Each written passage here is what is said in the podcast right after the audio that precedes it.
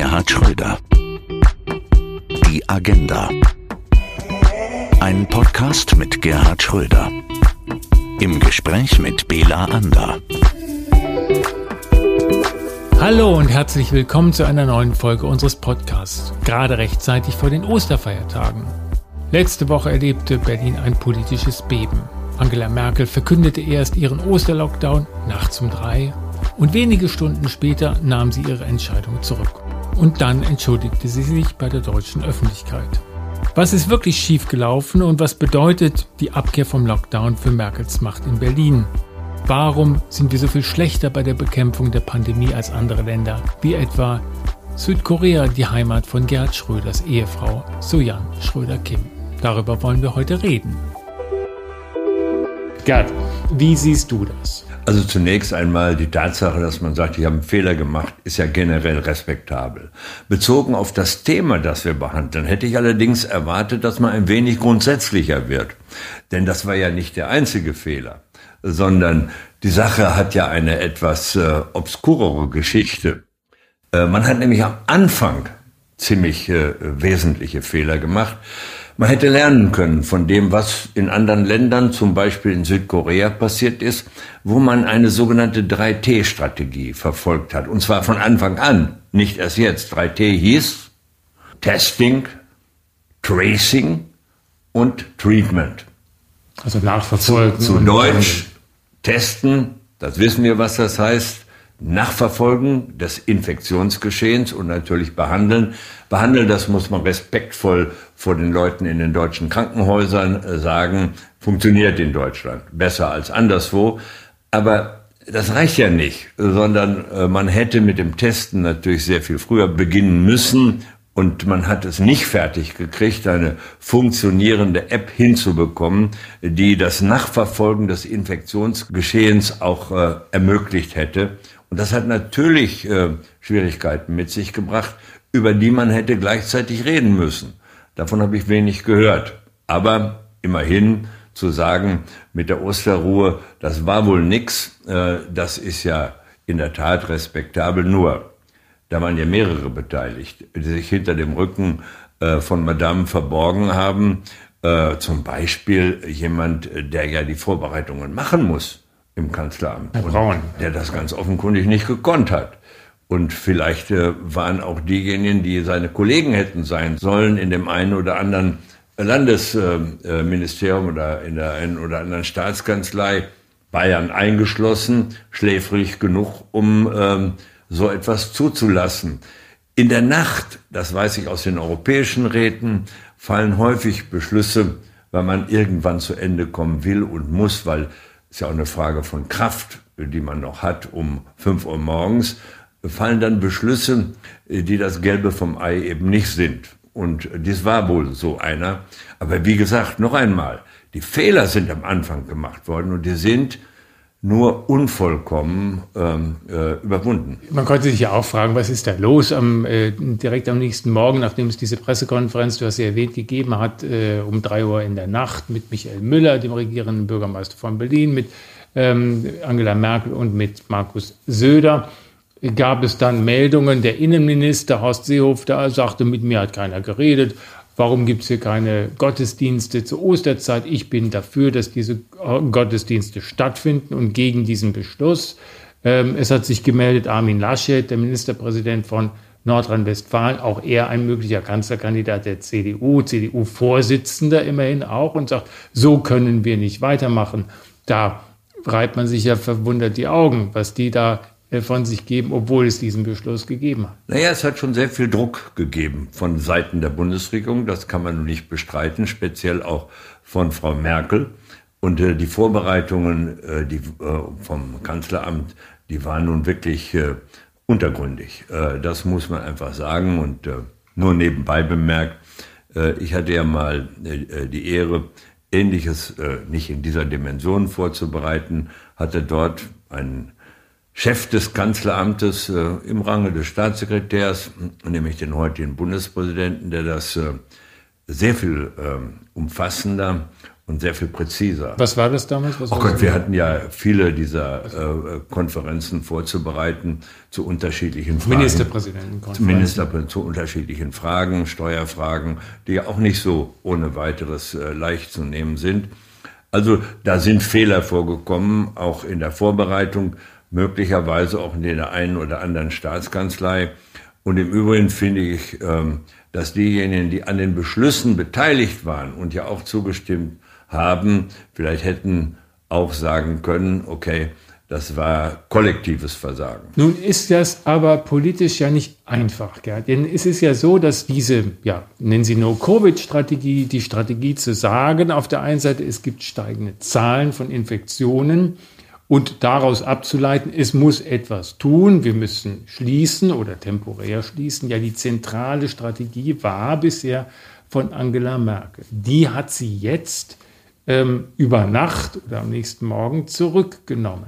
Ich will das nicht weiter bewerten. Ich denke mal, dass sich nur auf den Lockdown zu konzentrieren, das, was wir eben noch diskutiert haben, nämlich äh, Testen, Verfolgen des Infektionsgeschehens, dass das zu spät begonnen worden ist äh, und dass natürlich äh, es auch Sache der Bundesregierung gewesen wäre, zusammen mit anderen eine funktionierende App zustande zu bringen.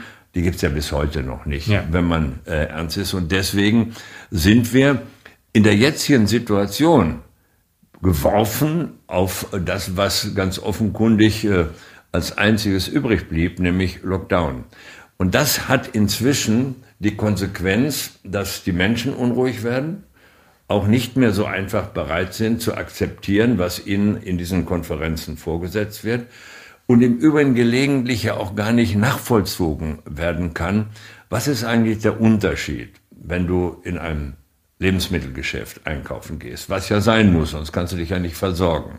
Aber was ist der Unterschied zu einem kleinen Geschäft, das äh, dir deine Kleider und Anzüge verkauft, wenn äh, die ganz ähnlich gut und vielleicht sogar noch besser, weil kleiner und übersichtlicher hinkriegen können, dass das, was äh, du an täglichem Notwendigkeiten hast, auch da verkauft werden kann. Immer vorausgesetzt Maske, immer vorausgesetzt die Hygienevorschriften, die notwendig sind, werden eingehalten. Das lässt sich organisieren. Wenn man nicht langsam darüber nachdenkt, was kann man in diesem Bereich tun, dann wird es ähm, jedenfalls schwierig, was äh, das Leben in den Innenstädten danach angeht, auch das geschäftliche Leben denn dann wird man Pleiten in einem nicht unerheblichen Maße sehen und eine Verödung äh, der Innenstädte äh, wird deutlich werden. Und das sollte man vermeiden. Vielleicht kann man auch auf diesem Gebiet ein wenig intelligenter und fantasievoller vorgehen, als das bislang der Fall gewesen ist. Wird den Menschen zu wenig zugetraut, damit umzugehen? Das Problem ist natürlich, dass wir die Erfahrung, die andere haben, ich muss wieder Südkorea nennen, aber ich könnte Asien insgesamt nennen, in einer solchen Situation wie selbstverständlich Masken zu tragen, dass wir das nicht haben. Jetzt funktioniert es einigermaßen, aber ich erinnere, dass auch Ärzteverbandspräsidenten gesagt haben, Masken brauchen wir eigentlich gar nicht am Anfang. Ja, später, bis zum letzten April und dann ja, kam erst die Erkenntnis. Ja, bis später sind sie dann übergekommen, haben gesagt, na, vielleicht ist das doch richtig. Das heißt, wir haben da eine Kultur, wo jeder an sich selber denkt und glaubt, wenn jeder an sich selber denkt, ist an alle gedacht. Das ist aber nicht so. Generell nicht und erst recht nicht in Pandemiezeiten. Direkt nach dieser Entscheidung und nach der Rücknahme der Entscheidung von Angela Merkel haben dann FDP und Linke der Linkspartei gefordert, dass die Bundeskanzlerin im Bundestag die Vertrauensfrage stellt. Du hast sie auch ein paar Mal gestellt und äh, erfolgreich dann auch ähm, äh, bestanden. Hätte Angela Merkel in diesem Fall die Vertrauensfrage stellen sollen? Wenn sie mich gefragt hätte um Rat, hätte ich gesagt, nein. Wozu? Ist doch ganz eindeutig. Ich habe damals die Vertrauensfrage verbunden mit einer Sachentscheidung. Das heißt, ich wollte eine wackelnde Konstellation bewegen, zwingen natürlich niemals, aber befreundlich bewegen, äh, der Intervention äh, seinerzeit in Afghanistan, Afghanistan. zuzustimmen. So, der Intervention, die ja eine Friedensmission im Wesentlichen war, also kaum eine kriegerische genannt werden kann. So. Das hat funktioniert, weil dann sich einige haben, die vorher meinten, gegenstimmen zu sollen, noch disziplinieren lassen. Das war nötig und war richtig. Hier ist es doch ganz offenkundig so, dass das ziemlich gedröhn ist von der Opposition, denn Frau Merkel hat die Mehrheit im Deutschen Bundestag, und zwar mehr, als sie wirklich braucht. Selbst wenn da ein, zwei sagen, wollen wir nicht mehr, äh, spielt das keine Rolle. Und insofern äh, ist das natürlich das übliche Oppositionsgeklingel führt zu nichts, weil wir haben ja im September äh, Neuwahlen und äh, bis dahin brauchen wir doch keine äh, Vertrauensfrage und schon gar keine über die Vertrauensfrage hergestellte Neuwahl. Was hat die Situation jetzt für Auswirkungen auf die Wahl? Das kann niemand wirklich äh, sagen. Ich denke, äh, in den beiden oder drei Landtagswahlen, die es gegeben hat, ähm, in der letzten Zeit, das waren Rheinland-Pfalz und äh, Baden-Württemberg, also in den zwei, haben sich doch Konstellationen herausgebildet, die mich auch überrascht haben. Das muss ich sagen. Nämlich Konstellationen, äh, die ja nicht Rot-Rot-Grün äh, ermöglichen, aber schon ermöglichen eine Zusammenarbeit, die es ja in einigen, in Rheinland-Pfalz äh, zum Beispiel auch gibt, äh, zwischen SPD, den Liberalen und den Grünen.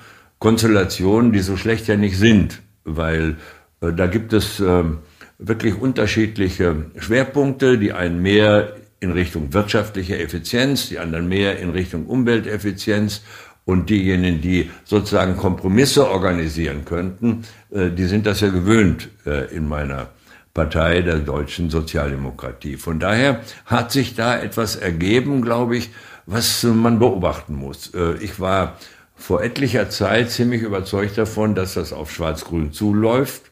Äh, und zwar wegen der Umfragen, die natürlich jeder zur Kenntnis genommen hat. Aber diese Wahlergebnisse bieten jedenfalls jemanden wie Olaf Scholz, der ja regieren kann und der das ja bewiesen hat, dass er das kann in Hamburg, aber auch in seinem Job als Finanzminister, eine gewisse Chance. Ich will das nicht überbetonen, aber die Dinge haben sich doch äh, ein wenig verändert. Trotzdem kommt Olaf Scholz ja nicht so ganz, ja, salopp gesagt, aus dem Quark. Also seine Umfrageergebnisse sind immer noch nicht so, dass er sagen kann, ich habe hier wirklich ähm, den Anspruch, hat, sagt er zwar Kanzler zu werden, aber es ist noch nicht so ganz in erreichbarer Nähe. Was macht er falsch? Nun warten wir mal ab, äh, was passiert. Ich glaube, er macht relativ wenig falsch. Ähm, aber warten wir doch mal ab, wie sich die Dinge weiterentwickeln. Ähm, man muss ja sehen, dass auch über den einen oder anderen speziellen Fall, ich will da jetzt gar nicht so lange drüber reden, den es nun mal in der äh, CDU, auch in der CSU gegeben hat und wo die versuchen, das in Ordnung zu bringen, das will ich mit Respekt zur Kenntnis Sie zu sagen nehmen. Das mit großer dass Zurückhaltung. Ja, ja, dass das auch, ähm, naja, auch Wirkungen hat, was äh, Vertrauenswürdigkeit angeht. Das wird da ja auch sensibel wahrgenommen und insofern glaube ich, äh, wer heute eine Voraussage macht, die vor den beiden Landtagswahlen noch möglich war, ich habe sie ja auch gemacht, und eine gewisse Plausibilität hatte, der sollte etwas vorsichtig sein. Ich bin es geworden, muss ich ernsthaft sagen. Das freut mich für meine Partei, äh, aber auch da sollte man nicht euphorisch werden und muss vor allen Dingen aufpassen, dass man den einen oder anderen vermeidbaren Fehler auch in der Spitze äh, der Partei unterlässt. Wie ist das für so jemanden jetzt wie Angela Merkel, die ihren Ausstieg ja angekündigt hat oder ihren Abschied? Ähm, wie viel Macht läuft da noch zusammen oder suchen sich äh, da Kreise jetzt andere Machtzentren? Wie ist das? Das kann so sein, aber natürlich bleibt es ja dabei, dass äh, der Bundeskanzler, die Bundeskanzlerin in diesem Fall die Richtlinien der Bundespolitik bestimmt und immer noch bestimmen kann. aber natürlich braucht sie mehr an Kommunikation, äh, als das äh, in der Vergangenheit der Fall war. Vielleicht wäre es aber auch mal ganz gut zu sagen, da soll es lang gehen.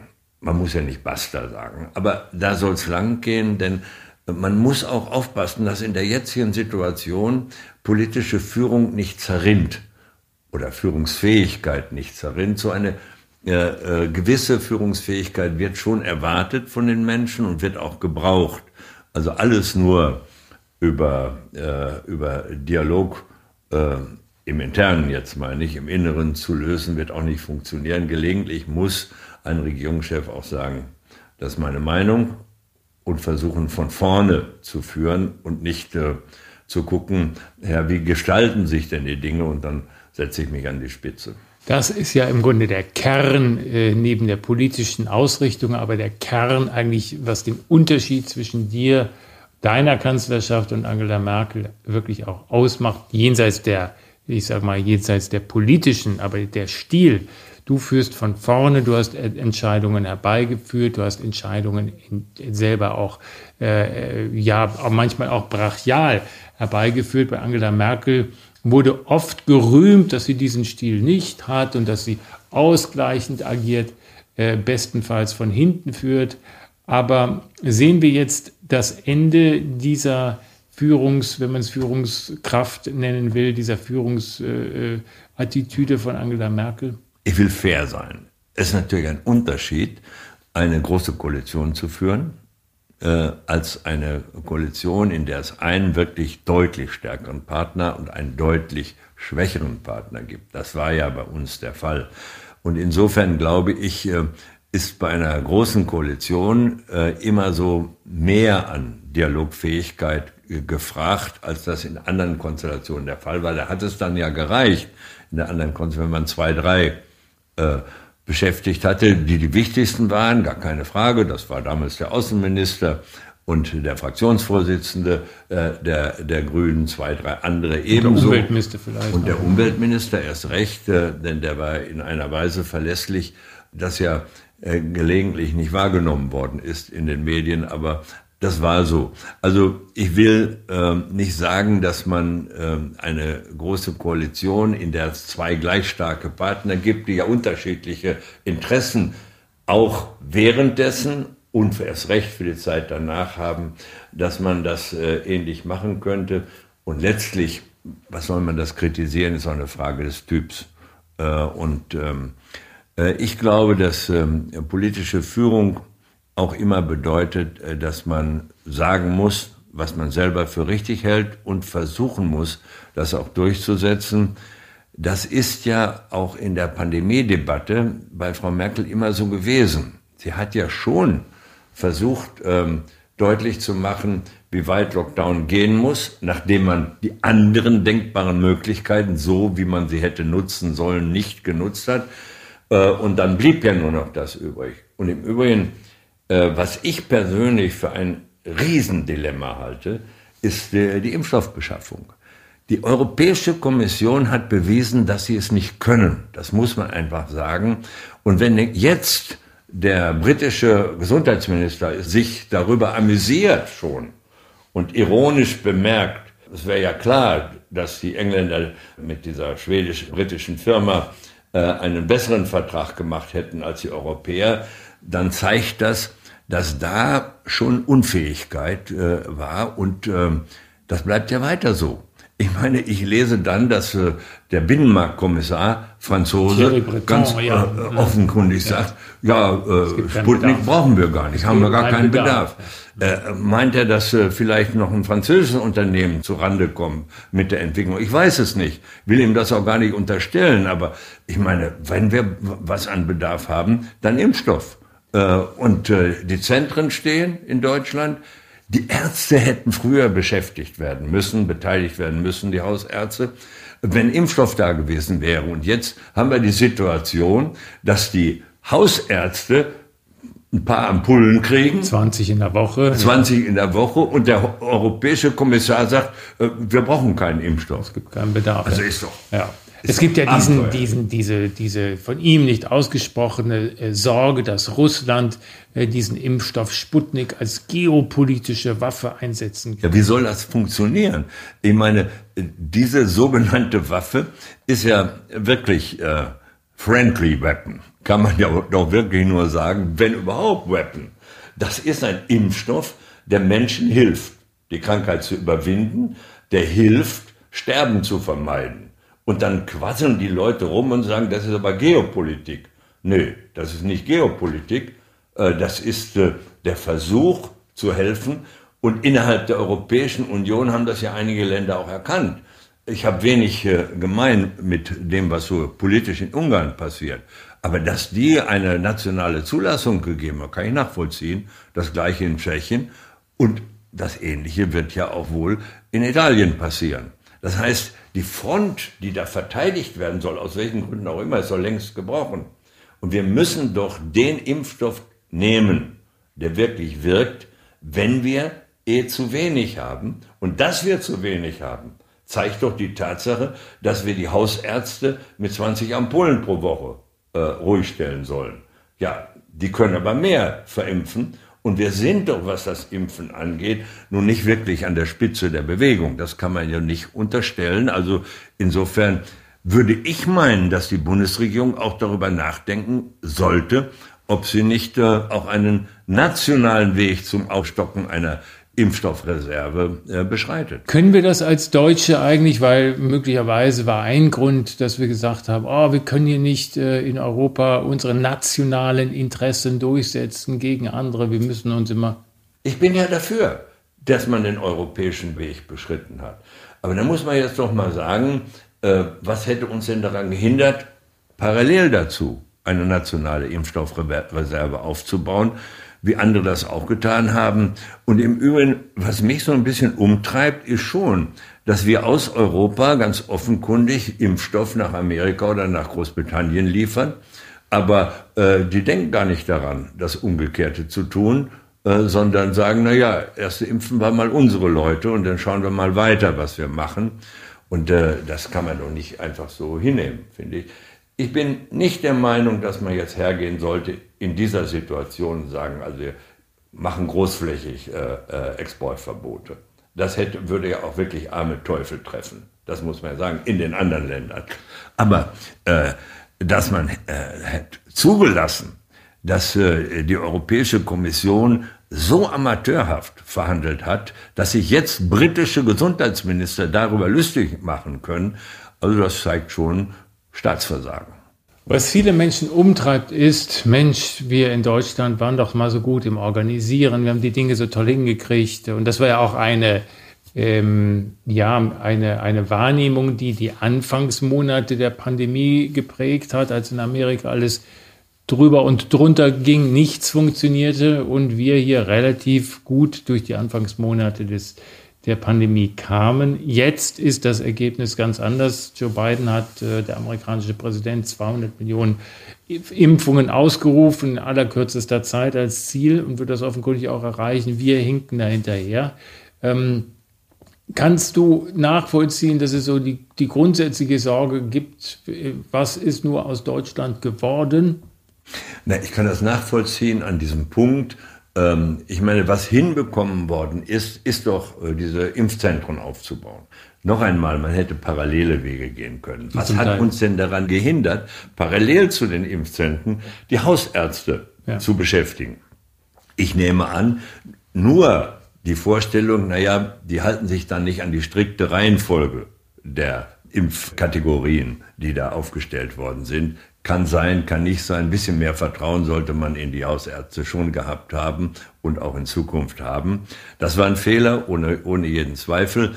Aber ähm, natürlich war der grundlegende Fehler eben der, den wir erörtert haben, dass man nur auf die EU-Kommission gesetzt hat und die ganz offenkundig nicht in der Lage waren, das zu leisten, was sie hätten leisten müssen. Jetzt sehen wir steigende Fallzahlen wiederum. Also die, diese britische äh, Virusmutation äh, macht sich im wahrsten Sinne des Wortes breit. Äh, wir sehen jeden Tag im Vergleich zur Vorwoche Steigerungen von 15, 20, manchmal 30 Prozent.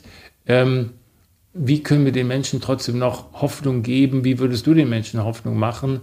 Äh, dass sie jetzt nicht denken, mein Gott, wie lange soll das überhaupt noch weitergehen? Gibt es einen Ausweg aus der Krise? Verdammt schwer, muss man wirklich sagen. Und schwer deswegen, weil das einzige Instrument, das wir nach dem Versagen am Anfang noch besitzen, ist ja Lockdown. Sind Ausgangsverbote unter Umständen, wenn das so weitergeht. Die werden wir dann nutzen müssen, so bedauerlich das auch ist. Und ähm, was ich glaube, was man vielleicht etwas mehr auch ähm, öffentlich machen muss und wo man mehr Unterstützung geben muss, ist das, was in einigen Kommunen äh, passiert. Wir haben über Tübingen geredet. Äh, man könnte auch über Rostock reden, auch, ja. über andere ebenso. Das heißt, kann man in den Kommunen, in denen die Inzidenzwerte, also in einigermaßen Gleichgewicht noch sind, gut sind sie ja nirgendwo, aber in einigermaßen Gleichgewicht noch sind, kann man da fantasievoller vorgehen. Ich will nur einen Aspekt, den wir schon angesprochen haben, nennen. Natürlich muss man die Lebensmittelgeschäfte offen äh, halten, aber warum die kleine Boutique, wenn die Hygienevoraussetzungen stimmen, äh, nicht aufmachen darf und ein Kleid verkaufen darf? Wie gesagt, strikte Maskenpflicht, alle Hygienevorschriften, vielleicht drei Leute nur im Laden. Das kann man ja alles organisieren. Da sind wir, glaube ich, weniger fantasievoll, als wir hätten sein können, ohne dass wir den Rest äh, gefährden. Ich finde es angemessen, solange es irgendwie geht, die Schulen offen zu halten, weil für die ist es wirklich eine Katastrophe. Und zwar nicht nur für die ganz Kleinen, sondern vor allen Dingen für die, du diesem mittleren Altersbereich, die ihre Freundinnen 13, und Freunde 14, nicht 15, sehen können. 16, ja, ja, genau. Und die dann auch noch in der Pubertät sind und besondere Schwierigkeiten haben, sozusagen das äh, alleine zu Hause ausleben zu müssen, was auch immer die Eltern an Unterstützung geben können. Der Kontakt zu Gleichaltrigen ist einfach von zentraler Bedeutung. Und ähm, ich weiß nicht, ähm, äh, was da passieren kann. Auch da sind natürlich äh, Fehler gemacht worden, was die Ausstattung äh, der Schulen angeht, was die technischen Möglichkeiten angeht. Das kann man nicht über Nacht ausgleichen. Nur was mich umtreibt ist, anstatt am Anfang mit dem Testen zu beginnen, anstatt wir müssten das doch technologisch schaffen, eine App zustande zu bringen und zu sagen, also jetzt lassen wir das mal mit diesem äh, Datenschutz, äh, um Infektionsgeschehen zu verfolgen. Noch einmal, beim Treatment, bei der Behandlung sind wir besser als die meisten anderen. Also in unseren Krankenhäusern, so ich das wahrnehme, funktioniert's. Und zwar mit unglaublichem Einsatz der dort Beschäftigten. Das ist okay. Äh, aber der Rest war es eben nicht. Und deswegen, weil da am Anfang Versäumnisse vorgekommen sind, stehen wir jetzt da mit der fast einzigen Möglichkeit, die man vielleicht regional und in den Kommunen auflockern kann. Daran muss man arbeiten. Das haben einige vorgemacht, vielleicht sollten andere folgen. Wenn du einen Funken Hoffnung, jetzt kommt ja bald Ostern und vielleicht wieder ein längerer Lockdown noch und nach dem 18. April geht es dann noch weiter, den Menschen sagen und geben würdest, was ist deine Botschaft? Also meine Botschaft wäre nicht reisen sondern meine Botschaft wäre schon, und ich werde mich auch daran halten, wir müssen wohl eine Zeit lang zu Hause bleiben. Und zwar unter Bedingungen, die ja noch erträglich sind. Wir können uns versorgen, wir können auch spazieren gehen, äh, wenn es nicht direkt Kontakte gibt, sogar Sport betreiben, all das ist ja möglich. Also sagen wir mal, eine Katastrophe ist es ja bei weitem noch nicht. Äh, und ähm, dann, wie gesagt, äh, finde ich es richtig, dass man jetzt massiv zwei Dinge tut, nämlich testen, versucht nachzuverfolgen und vor allen Dingen, äh, dass, man, äh, dass man natürlich das Impfen in einer Weise beschleunigt und jeden Impfstoff nimmt, der wirkt und den man kriegen kann.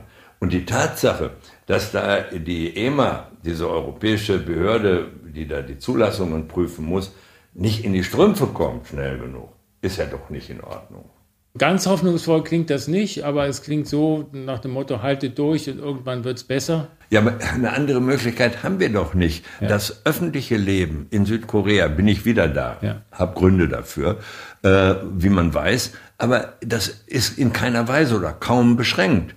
Die Kulturinstitutionen sind geöffnet, die Restaurants sind geöffnet, ja doch nur deshalb, weil die von Anfang diese 3T-Strategie gemacht und erfolgreich gemacht haben und es in dem Land völlig selbstverständlich ist, dass man ohne Maske nicht mehr rumläuft. In, in einer solchen Situation, schon wenn es normale Grippe ist oder, äh, oder Smog-Alarm ausgeübt wird, trägt da jeder eine Maske. Und äh, das deshalb, und das ist interessant, das ist Teil der Kultur dort, nicht nur und in erster Linie, um sich selber zu schützen, sondern vor allen Dingen, um andere, den Nachbarn, den Mitmenschen zu schützen wie finde ich, eine, ja, wie sagen, eine, eine Form von Rücksichtnahme, von der wir es lernen können. Gerhard Schröder, wir danken für dieses wunderbare Gespräch. Folgen Sie Gerhard Schröder auch auf LinkedIn. Hier gibt es regelmäßige Updates und exklusive Informationen. Kommen Sie gut durch diese besondere Osterzeit. Bleiben Sie gesund. Ihr Bela Ander.